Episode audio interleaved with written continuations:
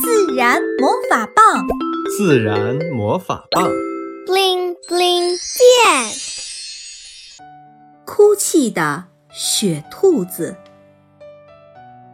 维特在看一本杂志，看到雪山的照片时很激动，他想起来刚刚学到的词，脱口而出：“寸草不生。”旁边的爸爸探过脑袋：“维特，你一个人在说什么呢？”维特指着照片：“爸爸，我是说这里寸草不生。”爸爸看了看下面的文字说明，摇摇头说：“你能说出这个成语，有进步。如果能用得更恰当，就太棒了。因为即使在雪山上也有植物。”当然，前提是需要我们走近了去看。维特张大了嘴巴。真的吗？他们不怕冷吗？他们不会被冻死吗？这些植物在雪线附近生活，那里相当冷，全年平均温度低于零度。即使在夏季，那里的温度也会随时降到零度。零度？那不就要下雪啦？呃，不是下雪，而是下冰雨。要是我们这里夏天来场冰雨就好了，那得多凉爽！你想得美呢！真是那样的话，你就不会这样想了。维特调皮的吐吐舌头说：“我知道，我知道。要是那样的话，意味着地球发生巨变了，不是件好事。”在雪线附近生活的植物有很多种。它们都有绝招的，其中有一类植物叫雪兔子，它们就生活在喜马拉雅山区雪线附近，海拔四千五百米以上的地方。它们都长得萌萌的，你想看看吗？维特点点头。爸爸打开电脑，搜索出雪兔子的照片。维特一看就爱上了，不同的雪兔子颜色不同。有的带点红，有的带点绿，有的带点黄，但都有一个共同的特征，就是圆溜溜的、矮矮的、毛茸茸的，真的很像兔子。你来猜猜，雪兔子为什么能在这么冷的地方生存？爸爸。这可难不倒我，它们那些长长的、毛茸茸的外衣，好像我们冬天的羽绒服，应该能让它们暖和一些。嗯，维特，看来你对植物的世界越来越了解了。的确，这些绒毛能帮助它们防寒，同时呢，也能帮助它抵御过多的雨水。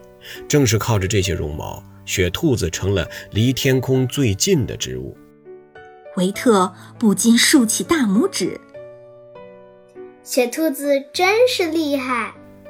是的，雪兔子生活的地方除了寒冷外，还有一个生存难题。你仔细看看这些照片，有什么新的发现没有？维特认真的看着屏幕上一张张雪兔子的照片。我看到了，它们都生活在石头缝里，不是在土壤里。对的，雪兔子都生活在流石滩、山坡岩缝、山顶的沙石地，这些地方土壤非常的稀薄，而且贫瘠。那它们岂不是营养不良？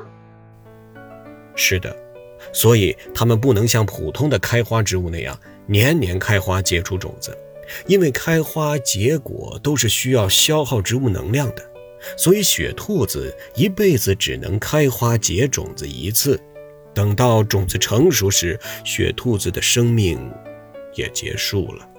专家说，雪兔子从种子萌发到开花，最短都要三到四年的时间。不知什么时候，妈妈已经走到他们俩身边了，忧心忡忡地说：“即使雪兔子活得这么难。”但是人类还是没有放过他们。维特又着急又不解地问：“这么又高又冷的地方，还有人去破坏吗？那是为什么呀？”你还记得前段时间在《自然魔法棒》里听到的他们怎么不见了的故事吗？记得呀，讲白犀牛消失的。因为人类相信犀牛角可以治百病，所以白犀牛消失了。现在同样的事情正发生在雪兔子身上，因为大家都在传雪兔子有神奇的作用。于是，越来越多的人去采摘雪兔子。短短的时间内，雪兔子快速消失，马上要成为国家保护植物了。雪兔子活得这么艰难，人类还要给它们雪上加霜。雪兔子这些高原植物是雪山的忠实守候者，破坏了它们，靠它们养活的雄蜂怎么办？本来就少得可怜的土壤，也会随着下雨进一步流失，整个雪线脆弱的生态系统就会被破坏了。希望这一天永远不要来到，地球上还能有雪兔子。小朋友们，你们知道雪兔子长什么样子了吗？知道它们长在什么地方了吗？我们要如何保护野外的动植物呢？